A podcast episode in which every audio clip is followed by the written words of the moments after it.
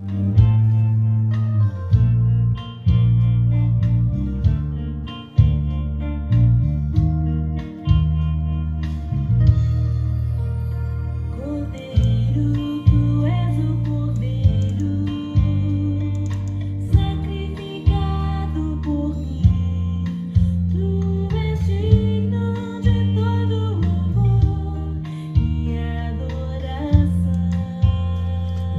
É bom o tempo todo e em todo tempo Deus é bom. Quem é Jesus? Ele é o Cordeiro de Deus.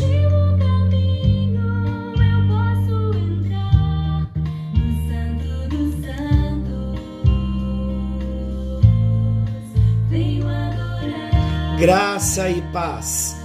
Está chegando até você mais um Encontro com Deus.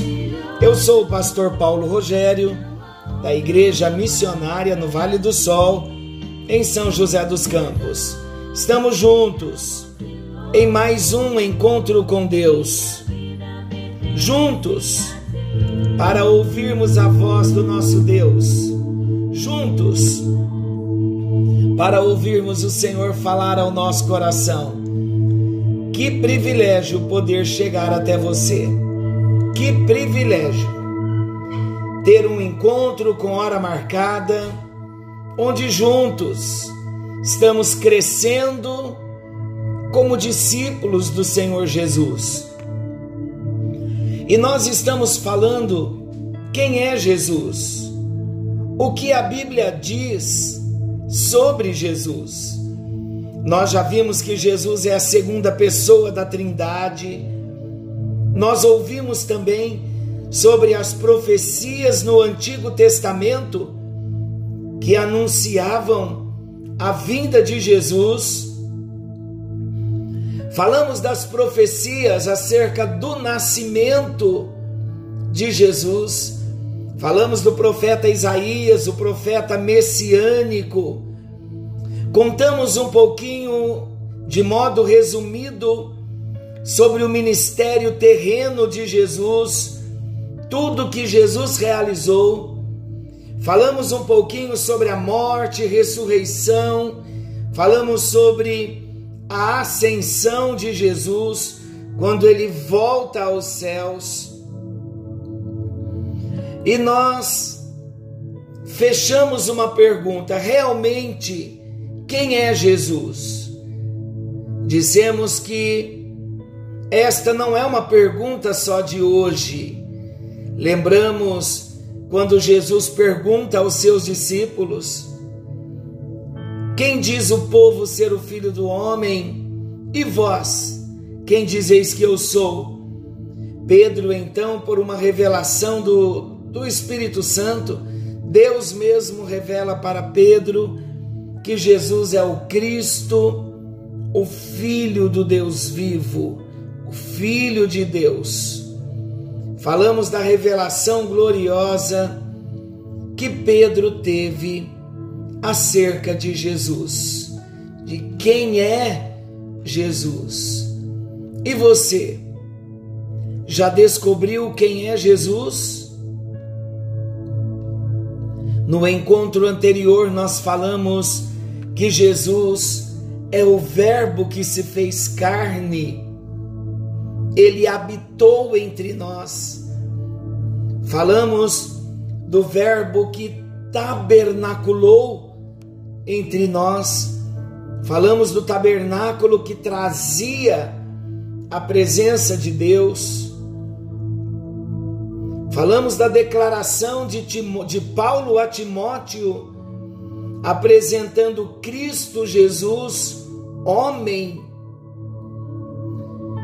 E no encontro de hoje, eu quero falar sobre Jesus, o Salvador. Queridos, a morte de Jesus, ela foi profetizada no Antigo Testamento, logo após a queda do homem Deus já havia dito que mandaria alguém para resgatar o homem, levar o homem de volta a Deus. E como é importante nós entendermos que a morte e a ressurreição de Jesus foi o clímax do plano divino da redenção, o plano da compra, o plano do resgate, um plano concebido por Deus ainda na eternidade, antes da fundação do mundo. Vale a pena nós relembrarmos o que Pedro escreveu na sua epístola, primeira de Pedro, primeira epístola de Pedro, capítulo 1, versículos 19 e 20. Eu vou ler o 18 para nós entendermos melhor. Olha o que Pedro diz: Sabendo que não foi mediante coisas corruptíveis, como prata ou ouro, que fostes resgatados do vosso fútil procedimento que vossos pais vos legaram, mas pelo precioso sangue como de cordeiro sem defeito e sem mácula, o sangue de Jesus Cristo, conhecido com efeito antes da fundação do mundo, porém manifestado no fim dos tempos, por amor de vós. É justamente nesse ponto, quando olhamos para Jesus, quando olhamos para a sua obra redentora, nós podemos então entender por que Jesus precisava ser plenamente Deus e plenamente homem. Apenas sendo homem, ele poderia morrer pregado numa cruz. E apenas sendo Deus, ele poderia ser capaz de satisfazer a justiça divina e redimir o seu povo, a mim e a você. O nosso propósito no encontro de hoje, estamos apresentando Jesus como o Cordeiro de Deus que tira o pecado do mundo o que significa então o Cordeiro de Deus que tira o pecado do mundo? É importante nós entendermos que a frase o Cordeiro de Deus que tira o pecado do mundo não significa um tipo de universalismo. O que é isso? A ideia de que Cristo tirou o pecado do mundo inteiro e por isso todos serão salvos no final ela é estranha ao texto bíblico. Queridos, apesar de haver poder suficiente no sacrifício de Jesus na cruz para salvar a toda a humanidade, definitivamente não é isso que a Bíblia ensina. O Evangelho de João e no Evangelho de João existem várias referências que refutam essa ideia. Vamos ver. A morte de Jesus, vamos aprender uma frase bem importante. A morte de Jesus, ela é suficiente para salvar a toda a humanidade, mas ela só é eficiente para aquele que crê. Por que, que nem todos estão salvos? porque nem todos creem. Não que ele não tenha o poder de salvar a todos, ele tem. E a morte na cruz foi para salvar a todo homem. Porque nem todos são salvos? Porque cada um precisa crer de um modo pessoal. Olha João capítulo 1, versículos 12 e 13 mas a todos quantos o receberam, deu-lhes o poder de serem feitos filhos de Deus, a saber, aos que creem no seu nome, os quais não nasceram do sangue, e nem da vontade da carne, nem da vontade do homem, mas da vontade de Deus. Todos quantos o receberam, deu-lhes o poder de serem feitos filhos de Deus, a saber, aos que creem no seu nome. Vamos lá para o capítulo 10 de João, versículos 11. João 10, 11. Eu sou o bom pastor, o bom pastor dá a vida pelas ovelhas. Ainda João 10, versículo 27. As minhas ovelhas ouvem a minha voz, eu as conheço e elas me seguem. Versículo 28. Eu lhes dou a vida eterna, jamais perecerão, e ninguém as arrebatará da minha mão. João capítulo 17, versículo 9. É por eles que eu rogo. Não rogo pelo mundo, mas por aqueles que me deste, porque são teus. João capítulo 11, versículos 50 ao 52 nem considerais que vos convém que morra um só homem pelo povo e que não venha a perecer toda a nação. Ora, ele não disse isso de si mesmo, mas sendo sumo sacerdote naquele ano, profetizou que Jesus estava para morrer pela nação, e não somente pela nação, mas para mas também para reunir em um só corpo os filhos de Deus que andam dispersos. Porque nem todos são salvos? Porque nem todos creem. Para entendermos melhor o significado da sentença, o Cordeiro de Deus que tira o pecado do mundo, nós podemos também recorrer ao livro do Apocalipse. Em nenhum outro livro da Bíblia, Cristo é designado tão frequentemente como o Cordeiro. O livro do Apocalipse diz pelo menos 28 vezes que Jesus Cristo é o Cordeiro de Deus. Se em outras referências Cristo aparece geralmente como o Cordeiro que sofre, no Apocalipse Jesus aparece especialmente como o Cordeiro exaltado e vitorioso. Cristo é o Cordeiro de Deus que se ofereceu a si mesmo como sacrifício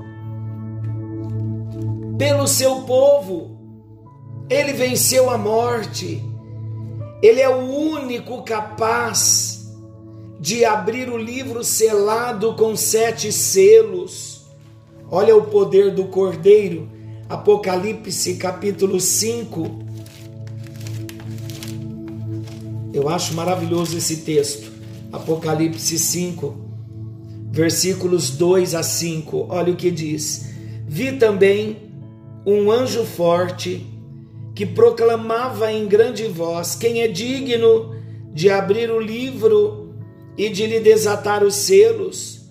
Ora, nem no céu, nem sobre a terra, nem debaixo da terra, ninguém podia abrir o livro, nem mesmo olhar para ele.